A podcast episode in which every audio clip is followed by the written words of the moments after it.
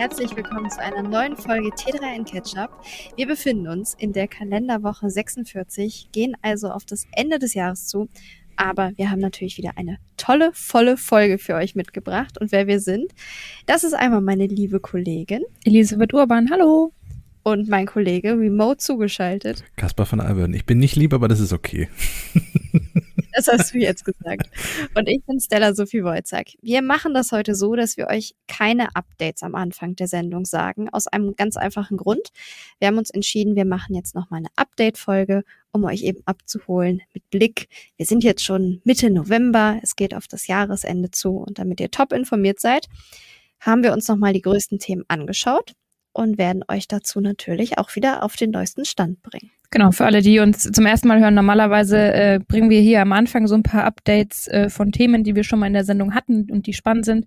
Und es hat sich so viel angesammelt, dass wir diesmal beschlossen haben, wir packen das in einen kleinen herbstlichen Picknickkorb äh, und machen das einfach in der Mitte der Sendung ganz großartig und packen eins nach dem anderen aus. Eine Frage für Insider und Leute, die uns häufig hören, sind Pilze in dem Picknickkorb? Es sind keine Pilze in dem Picknickkorb. Es Gut, tut das, mir leid. da bin ich Aber beruhigt. es geht um KI. Dann lasst uns doch erstmal anfangen und zwar natürlich wie gewohnt mit dem Fail.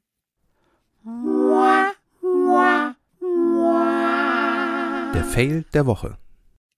Das ist ein richtig ärgerliches Ding. Und zwar können das, glaube ich, alle Abiturienten oder jeder, der schon mal vor Abschlussprüfungen gestanden hat, also ich würde mal sagen fast jeder, Mhm. total nachvollziehen. Und zwar sind von Schul-iPads in Koblenz die ganzen Daten verschwunden. Hintergrund der Sache ist, dass es einen Fehler im städtischen Schulnetzwerk gab und bestimmte Gymnasien, die haben sogenannte Schulgeräte. Das heißt, die ganzen Oberstufen, SchülerInnen, die arbeiten mit Tablets und auf diesen Tablets ist eine App. In der haben sie ihre Notizen gespeichert. Und dummerweise, durch diesen Fehler im städtischen Schulnetzwerk, waren die ganzen Notizen weg. Insgesamt gibt es 7500 Geräte, die damit laufen und 485 sind davon betroffen. Das heißt, Ende Oktober hat dann zum Beispiel ein Schüler seine App geöffnet und hat auf einmal gesehen, wo sind meine ganzen Lernzettel? Weg, es gab nämlich kein Backup. Und das ist der eigentliche Fail, denn die Betroffenen, die können jetzt auch überhaupt gar nicht mehr auf ihre Daten zugreifen. Die sind einfach weg. Und warum gab es kein Backup? Ja, aufgrund des Datenschutzes. Nämlich hatte die Schule offensichtlich nicht richtig kommuniziert, dass die Schülerinnen selbst verantwortlich dafür sind, diese Daten außerhalb der jeweiligen Apps zu sichern. Und außerdem dürfen sie die Daten auch nicht auf Servern sichern, die sich außerhalb der EU befinden. Also zum Beispiel Apple hat die Server auch außerhalb der EU. Die halten zwar oder garantieren die geltenden Datenschutzstandards, aber trotzdem ist den Schülerinnen offiziell nicht erlaubt. Und so ist das Drama entstanden. Die Daten sind jetzt einfach weg.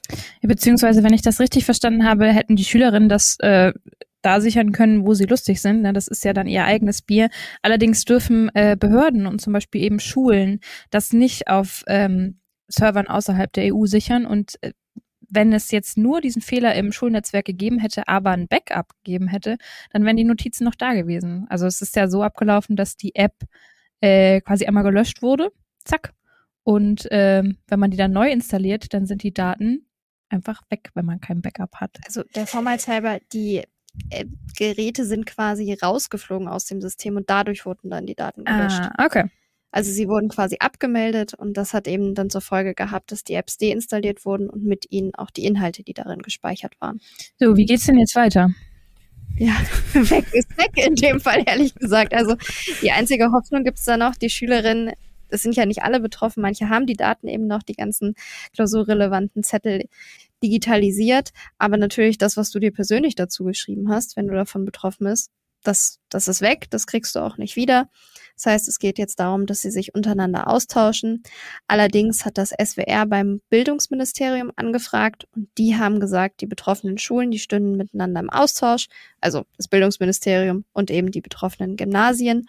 Und wenn es irgendwie eine Möglichkeit oder einen Bedarf zur Unterstützung gäbe, dann werde man sich da eben entsprechend engagieren. Außerdem könnten notfalls Klausuren auch ähm, verschoben werden.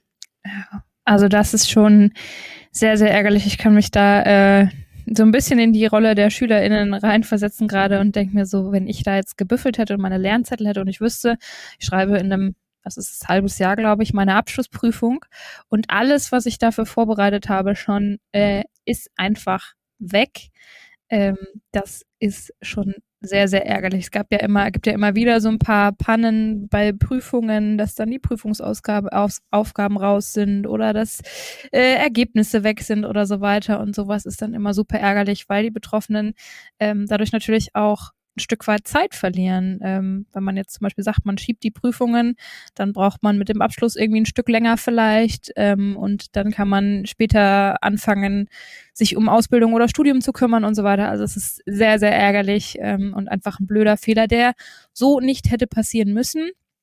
Denn, ähm, soweit ich weiß, gibt es schon Möglichkeiten, wie man so ein Backup auch datenschutzkonform hätte durchführen können. Ähm, aber da ist einfach eine Panne unterlaufen und viele Missverständnisse passiert. Die Begründung ist ja auch herrlich. Also äh, es gibt kein Backup, weil Datenschutz. Also das, das ist einfach herrlich. Es gibt einfach ein paar IT-Grundregeln und dazu gehört halt, ähm, dass es, wenn es kein Backup gibt, man im Grunde, also Backup muss es immer geben. Jetzt ist es ja so, so habe ich das richtig verstanden, aber es geht hier um Lernzettel von Schülerinnen und Schüler. Das heißt, es sind auch keine hochsensiblen Daten dabei. Also da wird jemand zusammenfassen, wie Genetik in Bio funktioniert für sich. So, das ist nichts Geheimes. Man muss dann nicht mal speichern mit, mit dem, mit dem Namen zusammen und solche Dinge. Das sind auch keine personenbezogenen Daten. Aber selbst wenn es sensiblere Daten wären, finde ich, hat eine Schule, die sowas anbietet und dann auch sagt, ihr könnt da drin arbeiten und das auch machen und dann ja auch als Schulbehörde das wirklich ja auch landesweit irgendwie macht, dann auch die Verantwortung zu sagen, wir kümmern uns darum, dass es A ein Backup gibt und dass dieses Backup B vielleicht auch einfach verschlüsselt ist. Man kann ja auch Daten sicher speichern oder sicherer. Äh, also es gibt kein Backup, weil Datenschutz ist einfach, dann ist Datenschutz jetzt hier in dem Fall echt nur eine Ausrede von der Behörde, finde ich. Ja, so klingt's auf jeden Fall. Ich glaube, es geht aber nicht nur um die persönlichen Aufzeichnungen, sondern, sondern eben auch um Lehrmittel. Und da weiß ich tatsächlich gar nicht, wie das rechtlich ist, ob deshalb diese ganze Datenschutzthematik aufgrund der Tatsache, diese Lehrmittel, die sind ja dann eben von einem Verlag, Vervielfältigung etc ich könnte mir vorstellen, dass das da auch mit reinspielt. Ja, wobei das dann ja kein äh, Datenschutz, sondern Urheberschutz, äh, über, Urheberrecht wäre. Und äh, tatsächlich haben die Kolleginnen und Kollegen von Golem mal nachgefragt beim Landesdatenschutzbeauftragten und der sagt, man hätte auch äh, mit datenschutzrechtlichen Vorgaben ein Backup machen können. Also er Danke. schätzt das so ein, dass das durchaus drinne gewesen wäre. Man hätte sich halt vielleicht ein bisschen mehr reinfuchsen müssen und da Lösungen suchen. Aber äh, wie Kaspar schon gesagt hat, hm, das hätte nicht sein müssen, auch nicht wegen des Datenschutzes. Hoffen wir mal, dass daraus einfach alle gelernt haben und hoffentlich die Schülerinnen die Klausuren trotzdem gut schreiben können und es da jetzt noch einen glimpflichen Ausweg gibt. Genau, übrigens an der Stelle auch an alle, die irgendwie Abiturientinnen oder Menschen, die Zwischenprüfungen haben oder sowas jetzt in nächster Zeit in ihrem Umkreis haben, äh, drückt denen mal die Daumen. Und in dem Sinne gehen wir doch mit der aus dem Fail der Woche mit einer positiven Botschaft raus, nämlich die Daumen sind gedrückt, viel Erfolg beim Lernen und nicht verzweifeln, ihr packt es schon. Ja, dann kommen wir zu den großen Updates, oder? Für die es immer noch keinen Jingle gibt, fällt mir gerade auf, aber da wir das öfter machen, sollten wir demnächst mal einen Jingle machen für, für größere Updates. Ich glaube, es ist okay, wenn du trotzdem einfach den Deep Dive Jingle so, nimmst. So. Gut, sonst hätte ich jetzt gesungen irgendwie das Update oder irgendwie so. Ich will dir nicht zu nahe treten, ja, aber nimm lieber den Jingle. Okay, ja, ich, lass es im Zweifel nochmal vorher proben, Kaspar. Ja, ich, okay. Dann nehmen wir jetzt einfach den Deep Dive Jingle und ich erspare euch das Gesinge von mir. Der Deep Dive. Ich glaube, es war in der vergangenen Woche, als wir über Airbnb als Fell gesprochen haben. Und auch in dem Fall Airbnb und das italienische Finanzamt gibt es etwas Neues. Richtig. Wir haben uns tatsächlich letzte Woche mit der Guardia di Finanza beschäftigt. Und ja, ich werde das jetzt immer so aussprechen. Ähm, und zwar hatten wir euch davon erzählt, dass Airbnb dem italienischen Finanzamt 780 Millionen Euro zahlen soll. Weil Viele der auf Airbnb registrierten VermieterInnen haben ihre Mieteinnahmen nicht selbst versteuert, was man in Italien aber tun muss. Und Airbnb soll aus Sicht des Finanzamts eben dafür sorgen, dass diese 21 Prozent Steuern, die äh, bei den Vermietern angefallen wären, ähm, auch ans Finanzamt gezahlt werden. Heißt, Airbnb soll erstmal nachzahlen und das dann irgendwie von den VermieterInnen eintreiben dann das Problem von Airbnb quasi. Und Airbnb war nicht das einzige Unternehmen, von dem die Guardia, die Finanzer, Geld wollte. Auch Booking.com sollte für 150 Millionen Euro Mehrwertsteuer nachzahlen.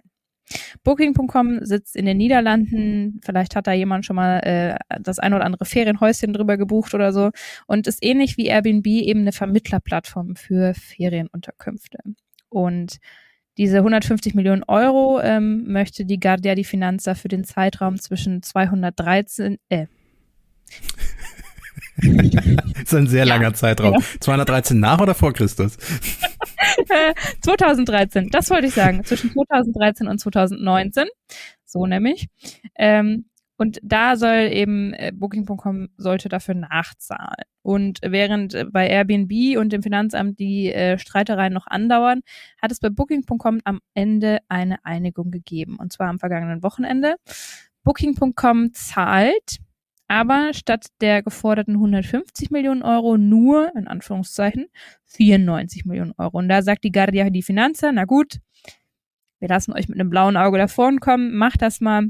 Okay. Und ähm, die Frage das ist, ob das nun bei Airbnb auch auf so eine Einigung rauslaufen wird. Ich sitze hier gerade an meinem privaten Schreibtisch und vor mir liegt mein Steuerbescheid, den ich gerade ganz frisch bekommen habe. Kann ich meinem Finanzamt auch sagen, ich zahle die Hälfte? Das ist äh, eine sehr gute Frage. Ähm, ich weiß tatsächlich auch nur so viel, wie die Staatsanwaltschaft in Genua mitgeteilt hat, dass man sich da eben ähm, auf diese nachträgliche Zahlung geeinigt hat. Es kann natürlich sein, dass Booking da irgendwie gut argumentiert hat, so nach dem Motto, naja, wir wussten nicht, dass das unsere Pflicht ist oder was auch immer. Ähm, ich habe mir die äh, Verhandlungsunterlagen nicht genau angeschaut, muss ich dazu sagen, sondern eben nur diese Mitteilung ähm, von der Staatsanwaltschaft einmal durchgescannt auf die wichtigsten Details. Und da ist eben tatsächlich eine durchaus große Differenz abzulesen. Im Zweifel ist der Unterschied, dass ich kein milliardenschweres Unternehmen bin. Möglich. Und vielleicht sollten wir auch mal herausbekommen, welche AnwältInnen da beteiligt gewesen sind, die Booking.com da scheinbar sehr gut beraten haben. Ja, da hat jemand einen äh, guten Job zumindest ähm, auf Seiten von Booking.com gemacht.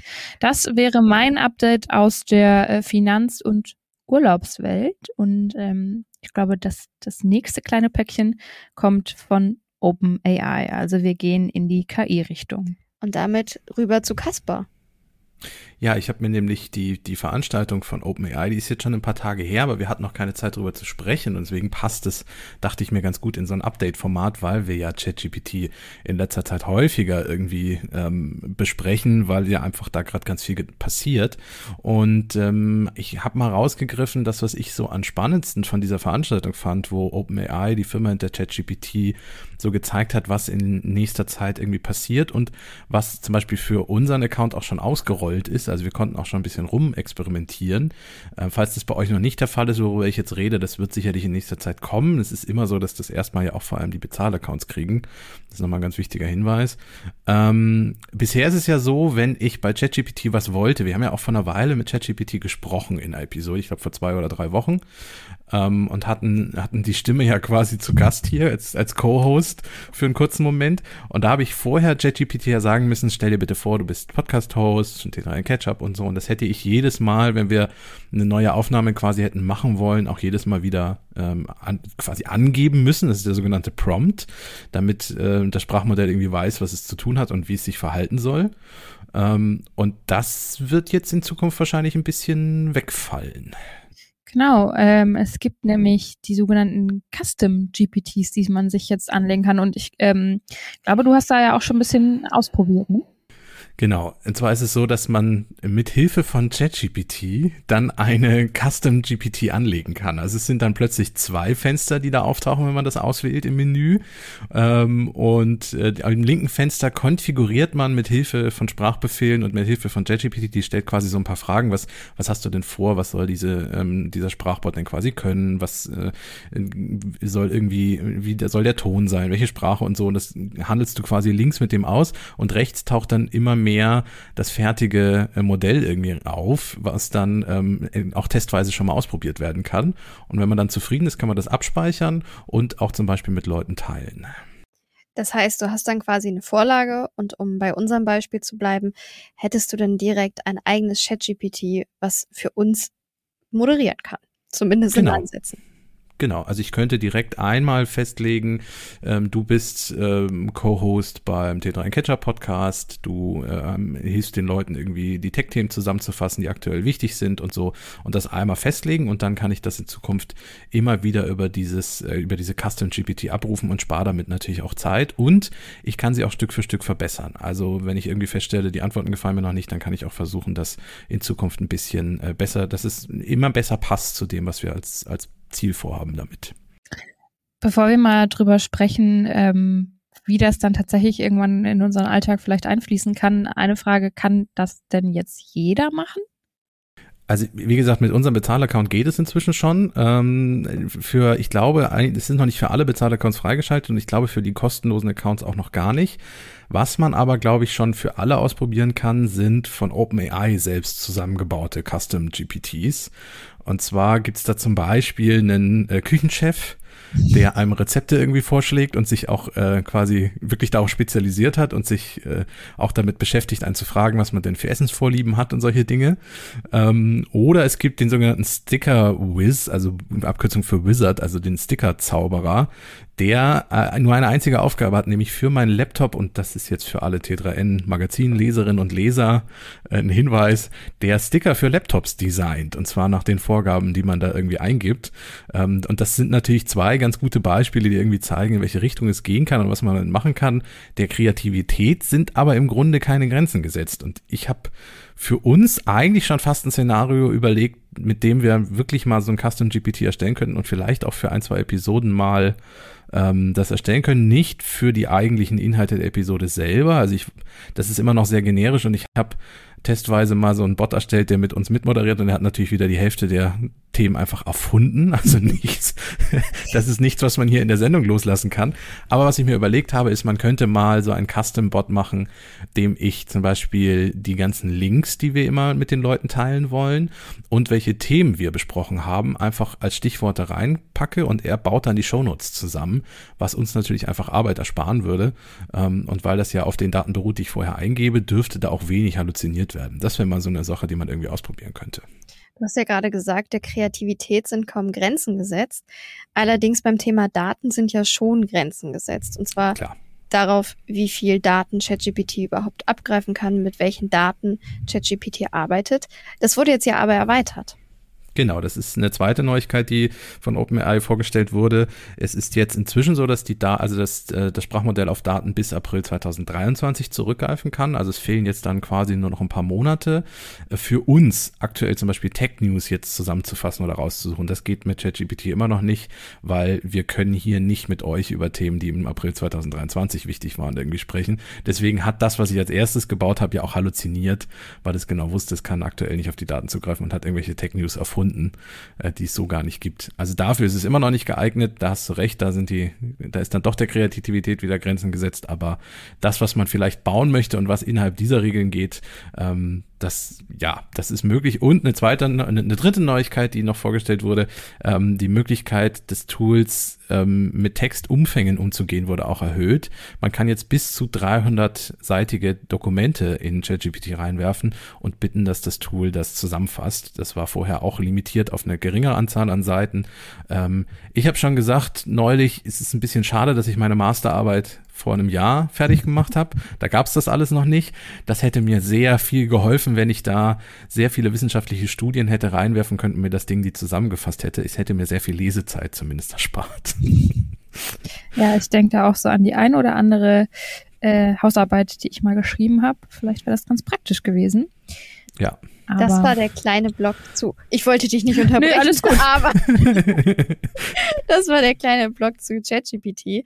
Ich würde sagen, wir bleiben natürlich technisch, wechseln aber so ein bisschen zum nächsten Anbieter und zwar zu Microsoft.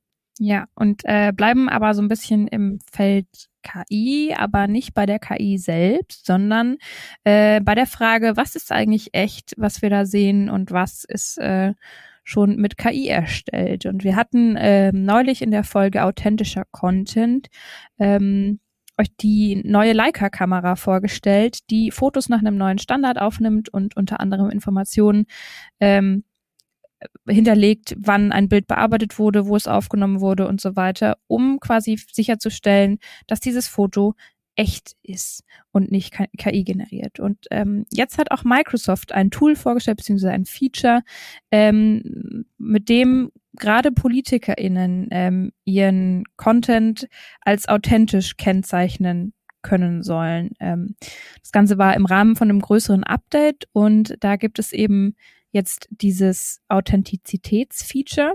Das Ganze soll funktionieren wie ein digitales Wasserzeichen und nutzt das Content Credentials System, das von der Coalition for Content Provenance and Authenticity, da sind wir wieder.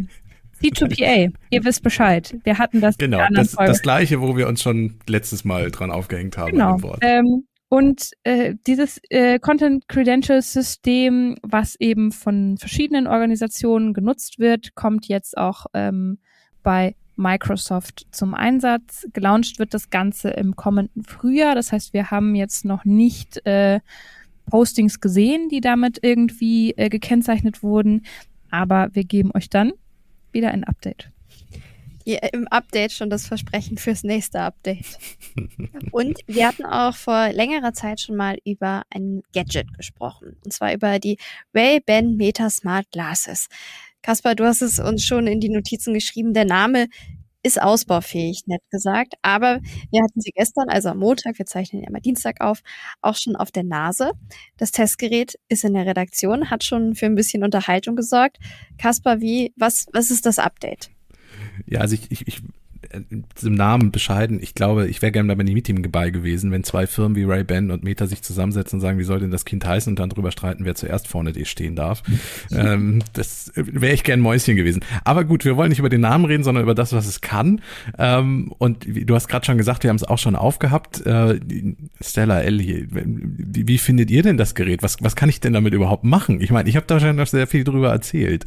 Aber ich, ich, Stella ist zum Beispiel, weiß ich, einigermaßen angetan von dem Gadget hat mich gestern schon unterhalten. Also muss, muss ich ehrlich sagen. In erster Linie ist es, wenn du es dir anguckst, eine Sonnenbrille, das klassische Ray-Ban-Modell.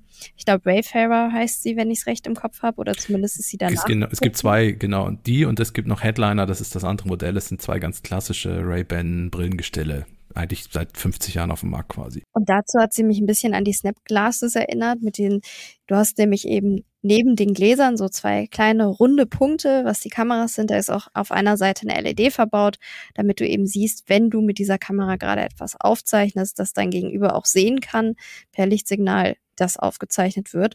Und es ist also ich fand es jetzt nicht so, dass ich sagen würde im Nachgang, auch wenn ich in dem Moment doch recht begeistert war, ich bräuchte es unbedingt. Aber es ist witzig. Du kannst das Ganze eben zum Beispiel mit deinem Handy, mit deinem Smartphone, iPhone koppeln. Auch direkt mit Instagram. Das hatten wir bei Kaspers Telefon ausprobiert, weil du bist ja derjenige, der diese Brille quasi jetzt testen darf. Und was du damit machen kannst, du kannst Musik hören mit erstaunlich gutem Klang. Hat mich überrascht.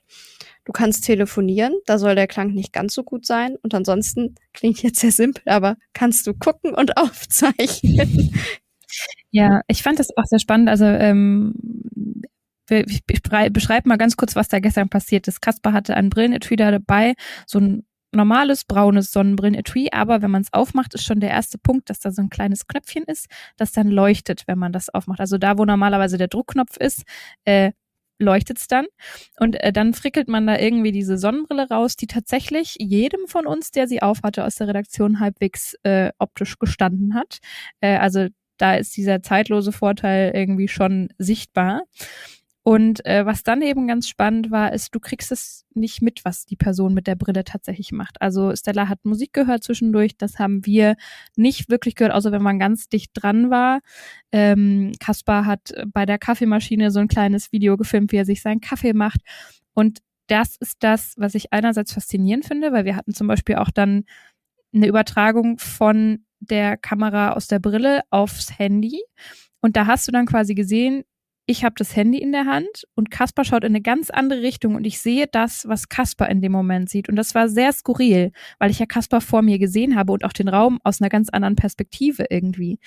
Ähm, und das fand ich sehr, sehr cool, soll ja auch viel dann für Social Media Produktion und so weiter eingesetzt werden.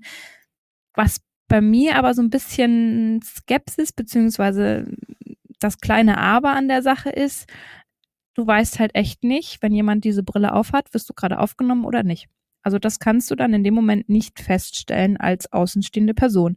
Und ähm, Wobei, du hast ja das kleine LED, was blinkt. Das stimmt, aber wenn du jetzt nicht auf dem Schirm hast, dass die Person überhaupt so eine Brille auf hat, also wenn du jetzt im Bus bist und ähm, dich noch nie groß mit dieser Brille beschäftigt hast, wird es dir nicht auffallen. Und da bin ich mal gespannt, wie das dann äh, datenschutzmäßig alles funktionieren wird irgendwann. Ja, also ich habe auch testweise gestern natürlich ein paar Fotos und Videos auch in der Redaktion mal aufgenommen und es ist so, dass wenn du ein Foto machst, das den Leuten wirklich kaum auffällt. Also es gibt ein ganz kurzes Auslösergeräusch, aber das ist genauso wie Musik, das hörst du nur selber.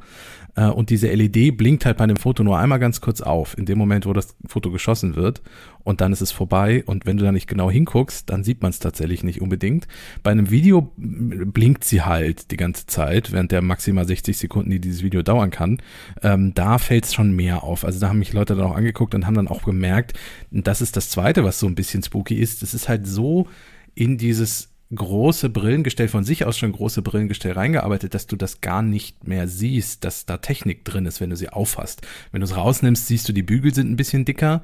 Und wenn du ganz genau hinguckst, siehst du die Kameras. Aber es ist nicht so, dass das Ding schreit, zum Beispiel wie die Google Glasses, die der erste große smarte Brille irgendwie waren. Die sahen ja aus, wie, äh, wie sich Google die Zukunft 30 Jahre später irgendwie vorstellt. Da hat jeder sofort gewusst, ach du Scheiße, der hat diese Smart Glasses auf. Ähm, dieses Ray Bending. Ich trage privat auch schon ein relativ großes Brillengestell. Und wenn ich jetzt dieses andere aufhabe, da waren jetzt Sonnen oder sind Sonnengläserbrillen drin, äh, Sonnenbrillengläser drin, so mit Tönung. Ähm, ich bin aber stark am überlegen, ob ich da einfach mal Brillengläser mit Stärke irgendwie reinsetzen lasse für ein paar Euro. Dann fällt es wirklich nicht mehr auf, dass du eine halbwegs smarte Brille auf dem Kopf hast. Genau, es ist auch nicht, wir hatten euch ja auch von der ähm, Meta-Brille, die aussieht wie eine Skibrille erzählt. Damit hat das überhaupt nichts zu tun. Ähm, was man auch dazu sagen muss, sie hat auf der einen Seite kann man mit so einem Touch-Sensor die Lautstärke steuern, auf dem, am Bügel quasi. Kann man so am Bügel entlang fahren mit dem Finger und dann wird es lauter oder leiser oder man hält es an. Und es gibt zwei Knöpfe. Kasper, ähm, korrigier mich. Einen. Einen, einen, einen Knopf, wo, wo du die Aufnahme genau. starten kannst ähm, und so weiter. Das ist auch was, das hat das hat mich gestern ein bisschen geärgert. Du kannst zwar lauter und leiser machen und du kannst auch anhalten und wieder dann eben weiterspielen lassen, wenn du jetzt zum Beispiel Musik hörst, aber du kannst nicht vorspulen oder den nächsten Song anmachen.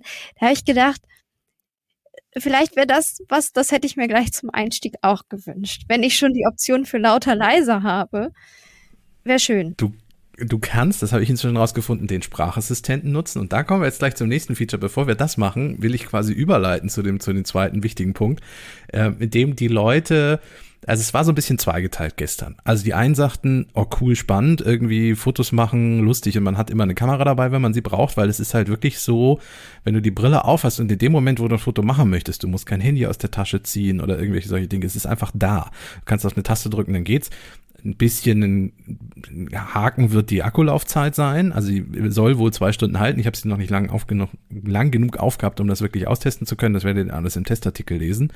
Aber zum Beispiel acht Stunden hält sie nicht durch. Also ich kann nicht den ganzen Tag damit rumrennen und dann, wann immer ich möchte, Fotos und Videos machen.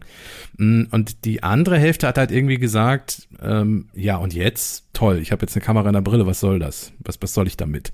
So, und das sind so diese zwei Lager, die sich bei dieser Brille auftun. Und ich, ich wechsle immer so zwischen diesen zwei Lagern, weil ich irgendwie denke, ach cool, weil die Kopfhörer sind halt, als Kopfhörer ist es super, weil du nichts in den Ohren hast. Ich, ich, sehe es zum Beispiel, dass ich dann bei, auf dem Fahrrad Podcast hören kann. Da sehe ich zum Beispiel einen Einsatzzweck. Diese Instagram-Geschichte finde ich auch irgendwie lustig. Das werde ich ein, zwei Mal machen, aber um ehrlich zu sein, ich livestream, ich bin kein Influencer, ich livestreame nicht jeden Tag bei Instagram. Also wird das auch nicht so häufig passieren.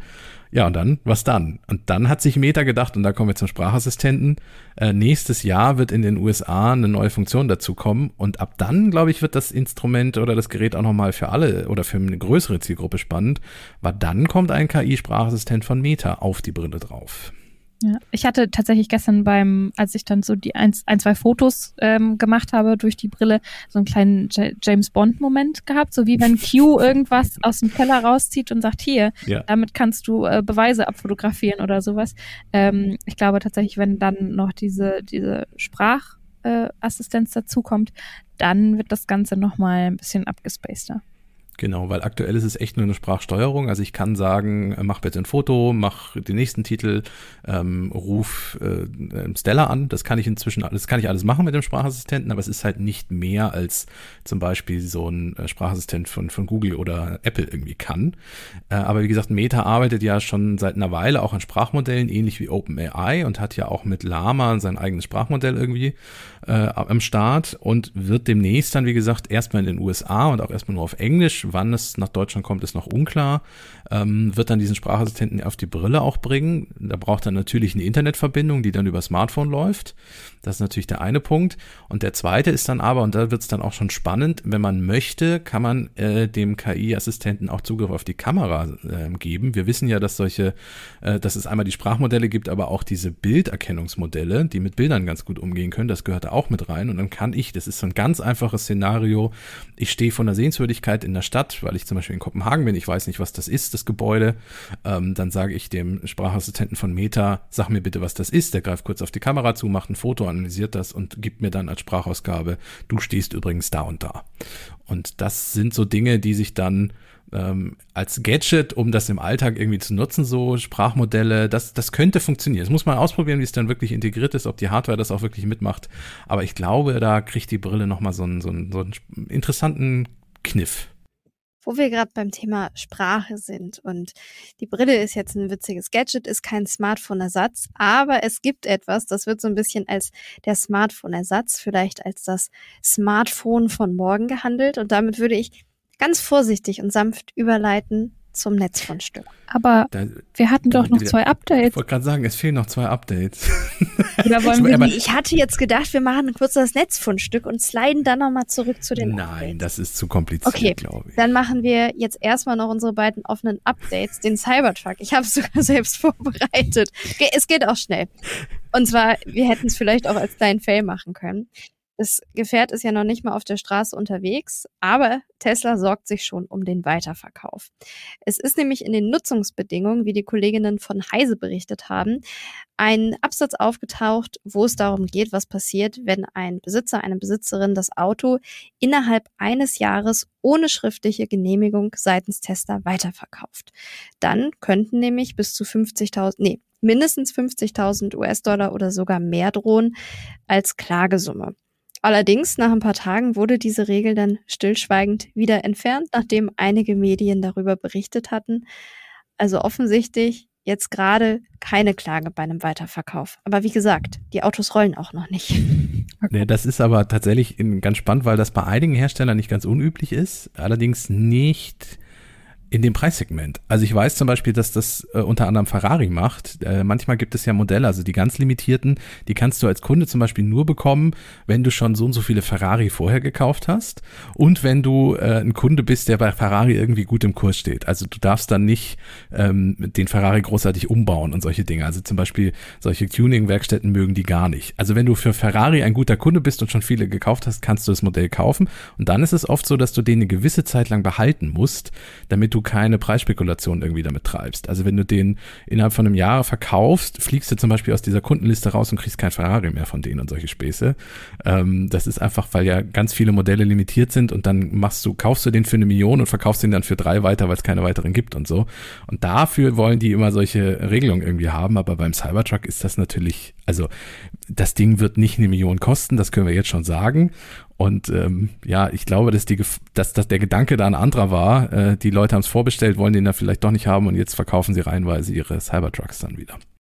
Ja, entweder das oder man möchte so das, das äh, Gefühl von Exklusivität erzeugen und sagen, nein, ja. du darfst es nicht weitergeben. Also ich bin ja ganz froh, dass mich das nicht betreffen wird. Was mich aber schon Hast du kein wird, vorbestellt? Nee. was mich aber schon betreffen wird, ist äh, das Thema von unserem nächsten letzten kleinen Update versprochen. Dann äh, machen wir das Netz von Stück. Ähm, und zwar geht es um den Digital Services Act. Äh, kurze Erinnerung, der wurde 2022 auf EU-Ebene beschlossen. Vollständig gültig soll er dann ab 2024, also gar nicht mehr so lange hin sein. Ähm, und er soll die Grundrechte aller NutzerInnen ähm, von digitalen Diensten schützen. Ähm, Dafür müssen aber die Wettbewerbsbedingungen angeglichen werden, in erster Linie unter, für diese Plattformen, die unter dieses Gesetz fallen.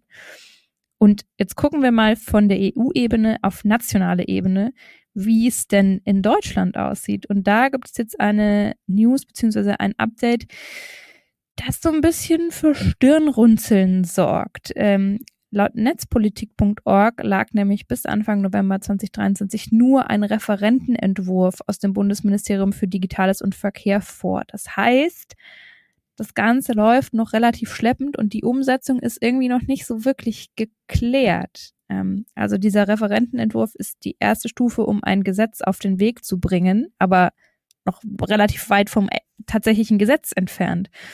Dementsprechend ähm, ist das Update eigentlich hier. Es gibt diesen Digital Services Act, der soll ab 2024 auch gelten. In Deutschland ist aber die Frage noch offen, wie das Ganze dann gesetzlich wirklich aussehen soll. Also wie bei der Bahn, kann sich um ein bisschen, kann sich ein bisschen verspäten. Sie sind dran, äh, aber das Ergebnis ist noch nicht, ist noch nicht da. So, und jetzt würde ich sagen, genug Updates für heute. Ähm, willkommen zum Netzfundstück. Das Netzfundstück. Okay, fangen wir mal an, worüber wir hier eigentlich gerade reden. Diese Woche am Donnerstag, wenn ich das recht im Kopf habe, am 16. November in den USA soll von Human der AI-Pin rauskommen. Was ist das Ganze? Das ist so eine Art smarte Brosche, ist ein kleines Gadget und es soll tatsächlich ohne Smartphone funktionieren, sondern so ein bisschen der Ersatz sein. Wofür dient das Ganze? Zum Telefonieren, zum Nachrichtenchecken. Es hat kein Display, sondern es funktioniert einfach und deshalb die Überleitung mit der Brille, unter anderem über Sprachsteuerung. Integriert ist aber auch eine kleine Kamera, das fand ich ganz witzig. Da kannst du unter anderem Nahrungsmittel davor halten, Nüsse, Mandeln, was auch immer. Und die Kamera, äh, oder eher gesagt die KI, die sich darin befindet, erkennt, was es ist und sagt dir beispielsweise die Nährwerte, wie viel Proteine enthalten sind. In dem Video, was Human dazu veröffentlicht hat, ist es dann sogar so, dass du eben antworten kannst, ich esse das jetzt, die Menge da. Und dann wird das Ganze gespeichert und dann kann ich am Ende des Tages fragen, und wie viel Proteine habe ich heute gegessen und kriege dann eben eine Zusammenfassung.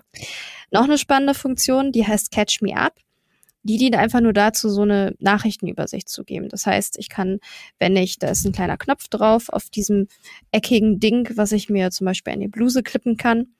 Und da kann ich draufdrücken und kann sagen, catch me up. Und dann fasst mir die darin enthaltene KI einfach mal die wichtigsten Meldungen zusammen.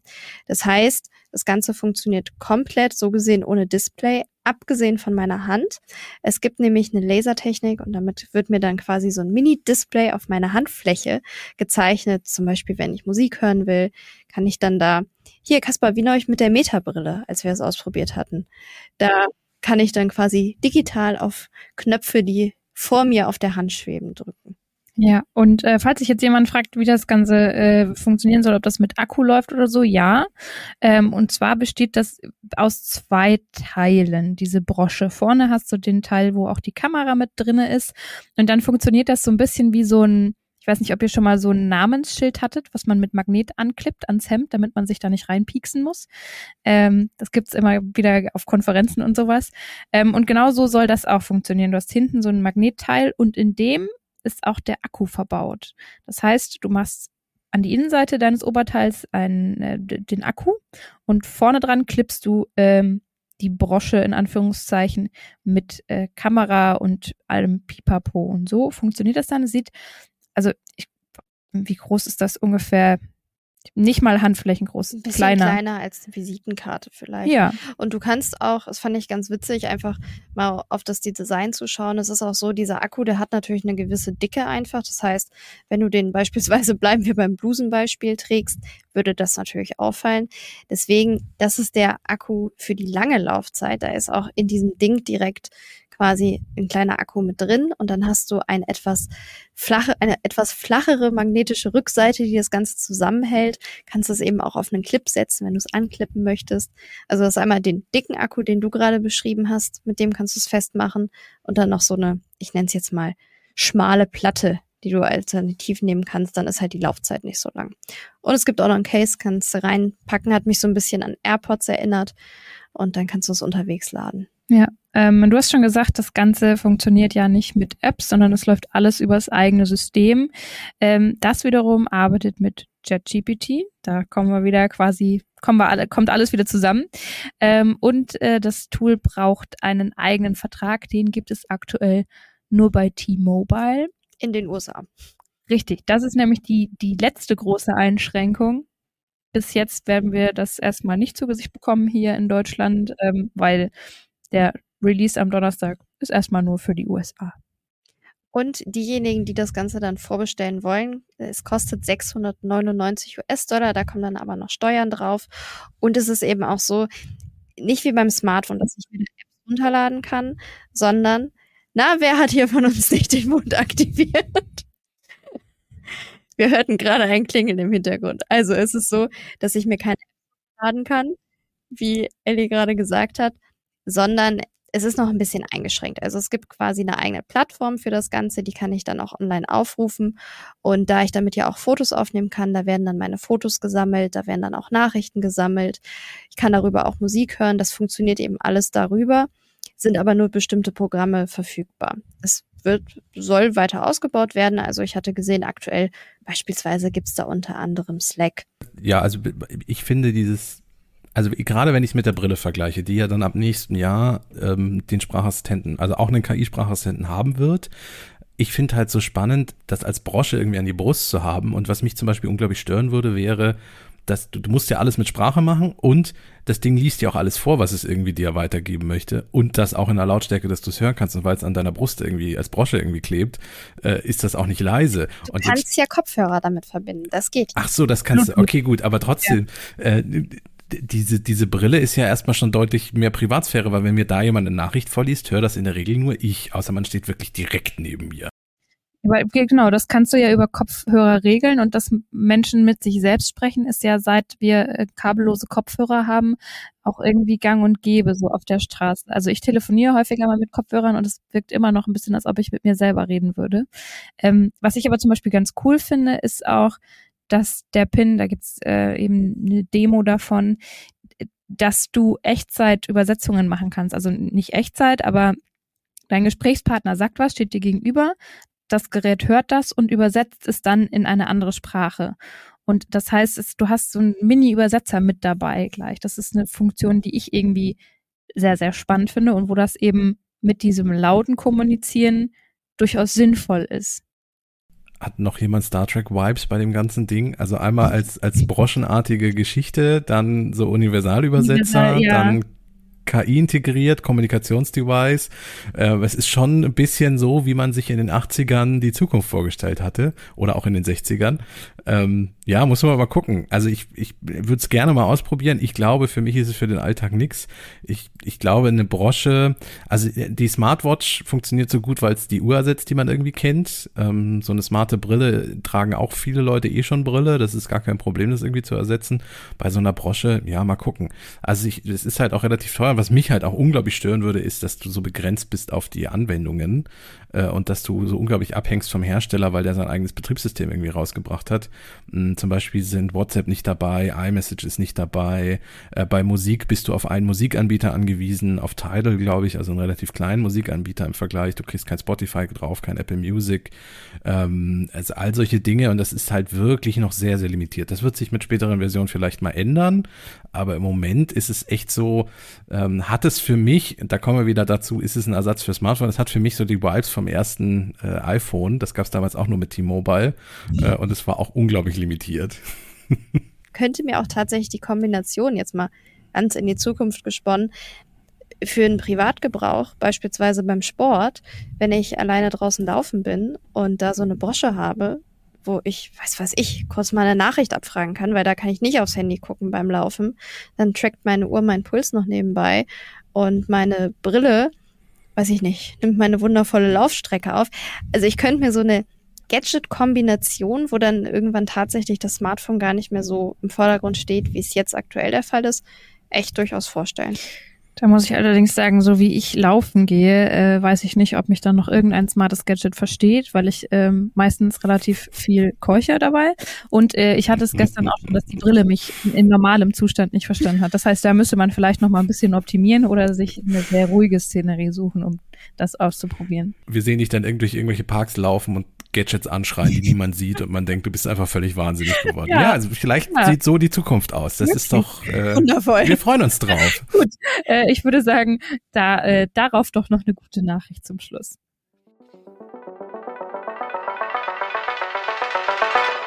Die gute Nachricht.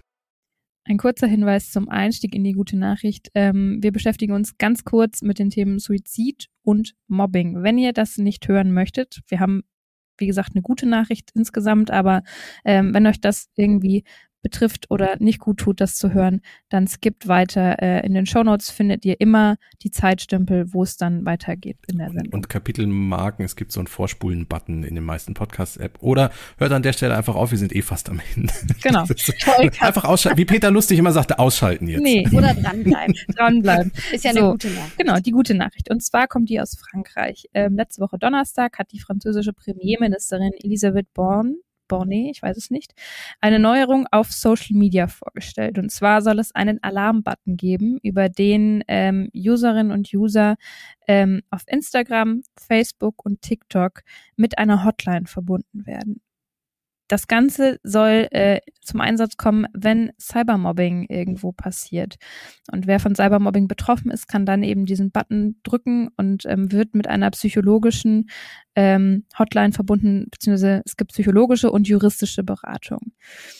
Es gibt ein kleines Aber an der Sache. Dieser Beratungsdienst ist täglich von morgens bis in die späten Abendstunden erreichbar, aber eben nicht zum Beispiel nachts. Das heißt, wenn ich ähm, an meine Jugend zurückdenke, ähm, so kamen so langsam erst so diese Online-Themen auf, aber ich war oft nachts online und da gibt es eben noch keine ähm, keine Beratung von dieser Hotline über den Alarmbutton.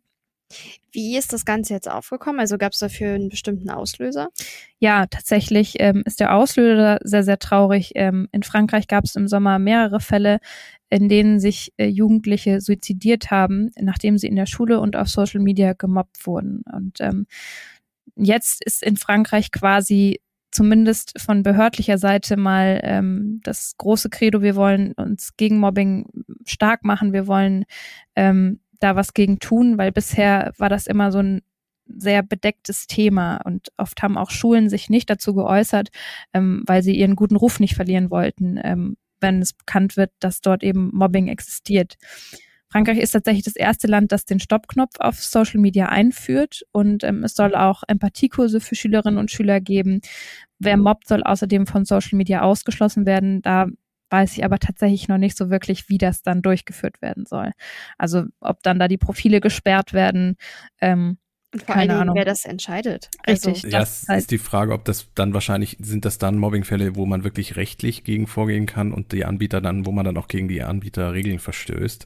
Also das, das ist ja. Kostet. Genau. Genau, also das ist dann kein, also es ist nicht so, dass man den Schnauffknopf drückt und die Person ist dann irgendwie raus aus dem Social Media, so wird es leider nicht funktionieren. Genau, also ich finde, ich finde die Idee an sich sehr, sehr gut und sehr sinnvoll, dass man wirklich auf den Social Media Plattformen, wo diese Mobbing-Thematiken äh, passieren, direkt einen Button hat, der äh, einen weiterleitet, ähm, weil das dadurch hoffentlich ein bisschen niedrigschwelliger wird. Die Frage ist eben, wie wird das umgesetzt? Ähm, trauen sich Betroffene dann auch wirklich ähm, diesen Button zu klicken? Können die Anfragen, die da reinkommen, beantwortet werden, weil ähm, das hat man häufig hier ja auch, dass, dass Organisationen, die gegen Hate im Netz vorgehen, einfach sehr, sehr viel schon zu tun haben. Ähm, aber ich finde, es ist ein, ein guter und spannender Schritt und ähm, deswegen ist das meine gute Nachricht für heute. Übrigens, ähm, hier noch ein Hinweis, in Deutschland ähm, gibt es zum Beispiel die Nummer gegen Kummer unter der 1116, äh, 116 111 der Weiße Ring, Uport und ähm, auch der Verein Cybermobbing Hilfe äh, haben verschiedene Angebote, wenn ihr im Netz euch nicht wohlfühlt ähm, oder Inhalte seht, die ähm, mit Mobbing zu tun haben, dann könnt ihr euch dort ähm, sehr, sehr gerne hinwenden. Vielleicht packen wir die auch einfach zum Abschluss nochmal in die Show Notes. packen wir in die Show Notes. Und wenn ihr in Bayern lebt, es gibt in eurem Bundesland Digital Street Worker, die tatsächlich sich auch mit solchen Themen beschäftigen. Das sind Menschen, die, also echte Streetworker, die dann halt im digitalen Raum unterwegs sind. Ähm, da packen wir euch auch nochmal eine Webadresse mit rein. Das ist, also ist sehr lustig, weil das ist halt vom Bayerischen Jugendring, deswegen sind die begrenzt auf Bayern. Ihr könnt auch außerhalb von Bayern sich euch bei denen melden, aber die sind halt eigentlich nur für Bayern zuständig. Ihr seht, das Internet ist mit der echten Welt so ein bisschen schwierig. schwierig ja, in zu bringen. aber im Zweifel leiten die euch auch weiter an, an richtige Stellen weiter. Genau. Bei euch ja. im Bundesland irgendwie funktionieren. Genauso, wenn ihr irgendwie ähm, Eltern, Bekannte oder sonst was von jemandem seid, der damit Erfahrungen machen muss mit Mobbing, mit Cybermobbing, ähm, empfehlt doch einfach mal eine dieser Organisationen auf alle Fälle mit ähm, und macht die Augen nicht zu, sondern ähm, begleitet ja. Personen. Es gibt Hilfe, es gibt Hoffnung und in diesem Sinne würde ich sagen, sind wir am Ende der heutigen Ausgabe. Ja, ähm, es war ein, ein spannendes Potpourri und ähm, ich freue mich schon auf die nächste Woche. Falls ihr uns äh, noch nicht abonniert habt, dann macht das gerne. Dann ähm, bekommt ihr auch Bescheid, wenn wir nächste Woche wieder veröffentlichen. Und ja, bis dahin. Habt eine gute Woche. Tschüss. Macht's gut. Tschüss.